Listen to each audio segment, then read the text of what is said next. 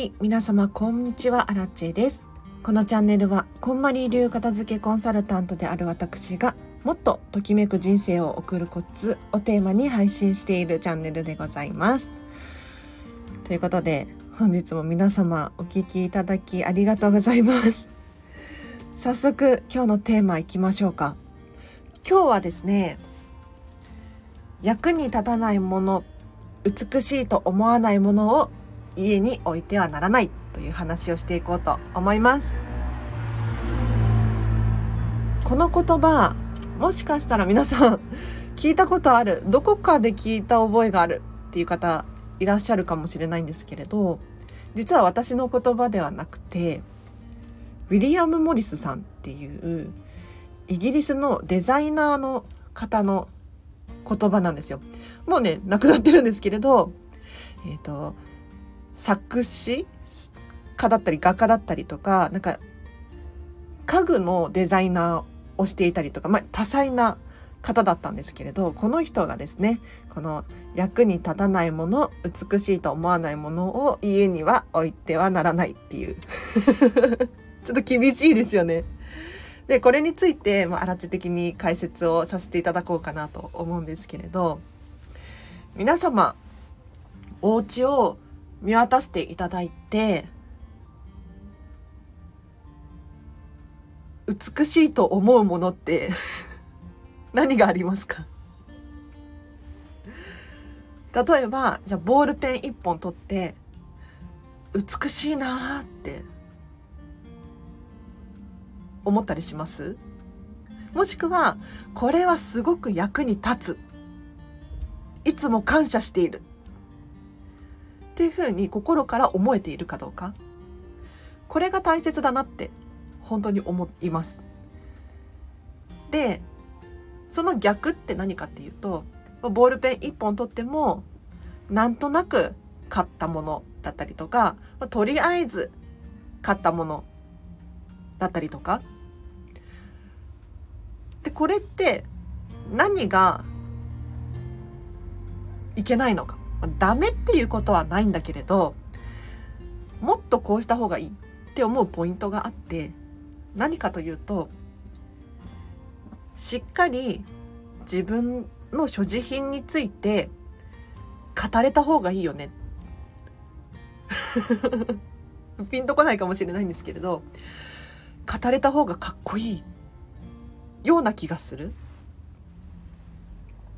例えばボールペン一つ取っても、これはどこどこで買った時の何々で、いくらいくらだったんですよ。で、書き心地が良くって、持ちやすい。使いやすい。これがあることで私は、このボールペンがあることで、生活ができている。ここまで語れたら、このボールペンに感謝が生まれるし、意味があるものになってくるんですよね。一方で、語れないものって持ってません？アラちゃんも100%語れるかって言ったらそういうわけにはいかないんだけれど、例えば消耗品だったりとか、工具類だったりとか、とりあえずあるっていう状態。そうではなくって、より深く語れる。だってハサミ一本取っても、お店に行けば何種類も置いてあるわけですよね。で確かにハサミとしての機能が大事で、切れ、切れることが一番大切なんですよ。なんだけれど、自分にとっての、こんまり流で言うと、ときめきポイントってなってくるんですが、色が可愛いとか、大きさがちょうどいい、重さがいい、切れ味がいい、値段がお手頃とか、なんかプラスアルファで、いろいろ語ることができた方が、よりそのものに意味を持たせることができて、で、自分の価値観を知るきっかけだったりとか。まあ、要するに、私は動きやすい服が好きなんだっていう理解につながったりとか、じゃ動きやすい服が好きということは、普段動、動いているんだなっていう気づきにつながったりとか、どんどん広がっていくんですよ。なので、意味のあるもの、自分にとって役に立つものだったり美しいなと思えるものっていうのはご自身の価値観であるっていう ここに気づいてほしいんです。でそこに気づいたらより深掘りしていく。例えばアラチェの場合はボールペンは持ってないんだけれど ボールペン持ってないのよ これも驚きなんだけれど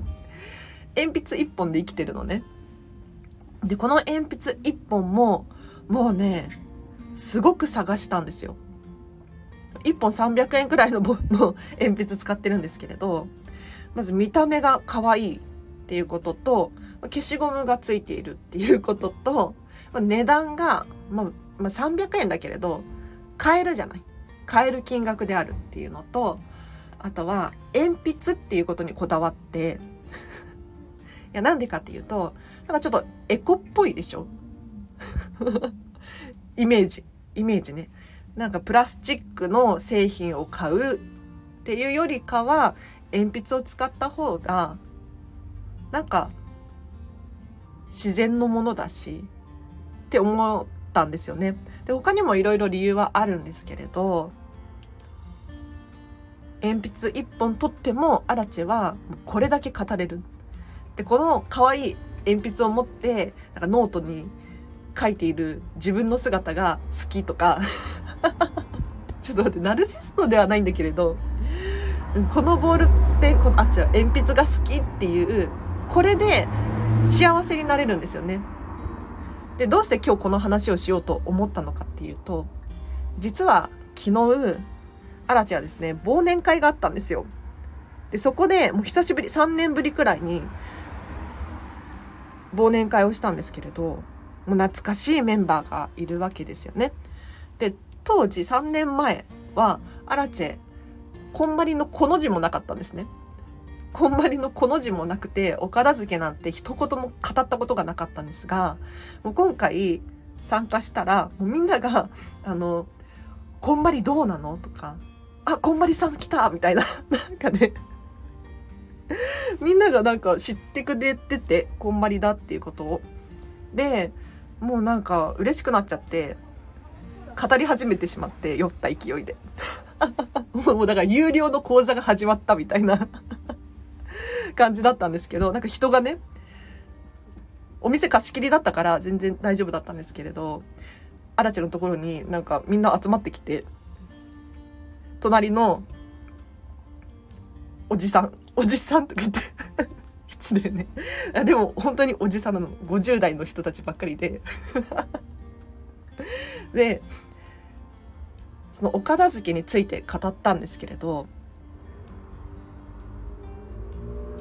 お片付けって物をすっきりさせる捨てるだけっていう作業ではないんだよっていうのをお伝えした上で、まあ、今日の話にも通ずるんですけれどじゃあなんで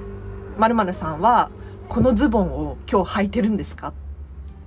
て聞いたんですよ。そしたら、これはね、と。すごい語ってくれたんです。もうアルチすごい感動して、えっ、とね、多分言っていいと思うんだけれど、もう酔ってるから 覚えてないと思うから。このズボンはワークマンで買ったんだとか言って。ワークマンで買って、安かったで、ワークマンだから、もうね、伸びる。このズボン伸びるの。履き心地がいい。サイズもちょうどいいし、何気におしゃれでしょ。どんどん深掘りしていくと、語り始めるんですよね。でそういうまるさんはこのズボンについて語れるじゃないですか。でも語れない人多いんですよ。っていう話をさせていただきました。アラチェも全部が全部所持品100%語れるかって言ったらそうじゃなくて。そうそうなのよ。例えば例えばなんだろうな。じゃあ乾電池。なんでこの乾電池買いましたかって言われたらまあ使うから。としか言いようがない。使うからよね、うん、次切れたら使うからストックは何個かあるんです程度しか語れないです。うん、ここに、まあ、こだわりは特になくて、ま、充電式のやつとかで選ぼうと思えば選べるんだけれどそこに重きを置いてないっていうのかな。ま、ちょっと雑談が多くなってますけど大丈夫ですか？はい。で、語れないものも持っているんだけれど、じゃあ、世の中の人たちがどうやってものを、基準を、あどうやってものを選んでいるか。どういう基準でものを選んでいるかっていうと、まあ、語れる人もいるんです。で、語れるものを持っているはずなん。みんなそれぞれ。なんだけれど、例えば、今流行ってるからとか、人気があるからとか、同じことか 流行ってる人気があるとか、安かった、セールだったからとか、家族や恋人におすすめされたからとか、いかがですか？でこれらの今ねアラチェがお伝えした理由っていうのは外的要因なんですよ。自分の内側にあるものではなくって外側にある理由で物を買っているんですね。で外側にある理由で物事を判断してしまうとですね何が起こるかっていうと何かあった時に誰かのせいにしちゃったりとか あとは自分で選んでいないので選ぶ力がつかなかったりとかしてくるんです。要するに決断力、判断力っていうのが磨かれないでいる。だから、じゃ次は、次お洋服買う時は緑色買おうかなって買ったら、あ、緑似合わないの忘れてた。みたいな現象が実際にアラチェの周りで起こっています。はい。なので、皆様語れるものってすごく大切ででそのヒントとして今日のウィリアム・モリスさんの役に立たないもの美しいと思わないものを家に置いてはならないっていうこの基準ってすごく素敵だなということで今日は以上でございますいかがだったでしょうか？これね、ま英語を日本語に訳しているから微妙にニュアンスが違うような気もしないでもないんだけれどでも大体こんな感じのことよね。なんかこのねウィリアム・モリスさんってえっ、ー、と産業革命後っていうのかな？フランス革命後に生きていた方で 要するにそれ以前はもう職人が手作業でこだわったものを作ってみんなが長く大切に使うみたいなのが当たり前だったにもなったんだけれどそれ以降は産業革命だったりとか以降は大量生産大量消費っていうのが当たり前になってきてしまっていたんですよね。で大量に作って今みたいに技術がそんなにね発展してるわけじゃないからやはりクオリティっていうのが下がるわけですよ。でウィリアム・モリスさんは自分でデザインとかしていた職人さんだったのででそこにモヤモヤを感じてたみたいですね。うん。でもすごくわかりますよね。今でもそうですもんねだって。うん。確かに100均とかすごく便利ですよ。あらちゃんもよく行きます。よく行きます。ダイソーとかね、セリアとか、よく行くんだけれど、でも何でもかんでも100均にして、まあ、捨てれるからとりあえずこれでいいやっていう理由で買ってしまうと、結局、もったいないことになる。なので、もうね、100均でいいやじゃなくってもうここぞとばかりにいろんなものを調べて今時ネットがあるからアマゾンでもメルカリでも 何でもこだわって自分に見合ったものを選んでもう見た目にもこだわるし価格にもこだわるし使いやすさにもこだわる。そうすると本当に語れるものが家の中に増えてきて家を見渡した時にそのお家にストーリーがあるようなさっきから車が通ってすいません外で撮ってます。そう。家の中にあるものがその人の人生を物語ってるようなお部屋お家を作ることができてこれこそアートだなってこまりさんもねお片付けってアートであるっていう風になんかどっかで言ってたような気がする。待ってうろ覚えなんだけれど、ま要するに人それぞれ、まこの話して今日終わりにします。安心してください。はい。人それぞれいろんな人生があるじゃないですか。ね生まれた場所も違えば環境も違えば家族構成も違うし収入も違うしお家の大きさ都会なのか田舎で育ったのかにもよってもう価値観っていうのは本当にみんながみんな違うんですよ。でその人がどうしてそのものを持っているのかっていうのはもうこれアートなんですよね でその趣味のものだったりとか好きなもの子供のものとか全てこうパズルじゃないけれどいろいろ組み合わせてお家の中にお部屋の中に置いてある状態っていうのはもうその人の物語だからもうこれは本当に芸術的なんですよ。そういう観点で見てみるのも面白いかなって思いますね。はい。ぜひ皆様、ちょっとお家、お部屋をもうね、美しいものばかりにして、私の人生美しいなじゃないけれど。あらちゃんもそこまでいけてないけどね。頑張りますよ。はい。では以上です。ちょっとね、明日、雑談なんですけれど、明日ね、お客様が来るの、お家に。で、初めてなの。初めてっていうか、アラチェのお客さんとしては初めてなんだけれど、あの、実はこの方ね、アラチェの片付けレッスン生で 卒業まで行ってないんだけど、卒業まで行ってないんだけど、なんかね、意気投合して、もう同世代で仲良くなっちゃったのよ。すごく。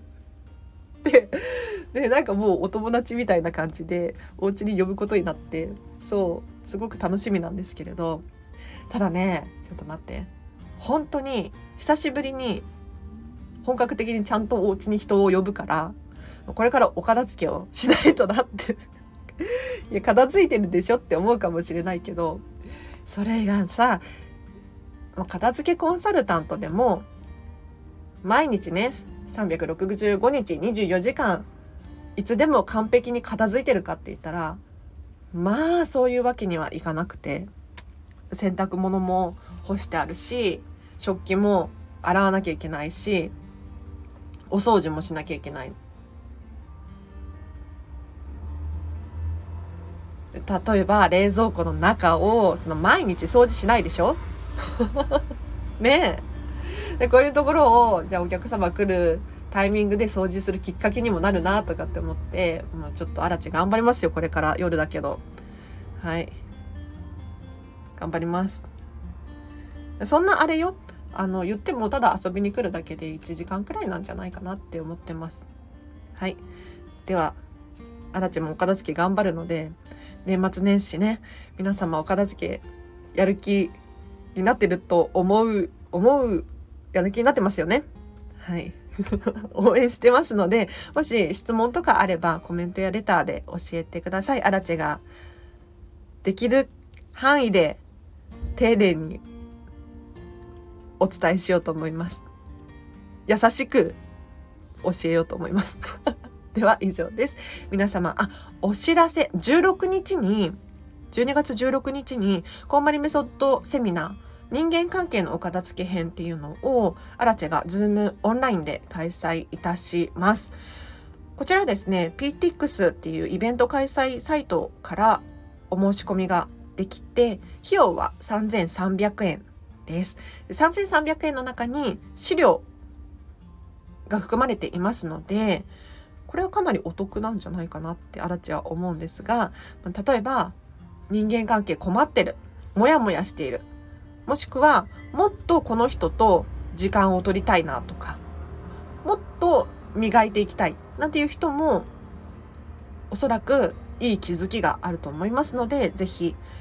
参加いただければなと思います。では今日は以上です。皆様お聴きいただきありがとうございました。明日もハピネスを選んでお過ごしください。あらちでした。バイバーイ。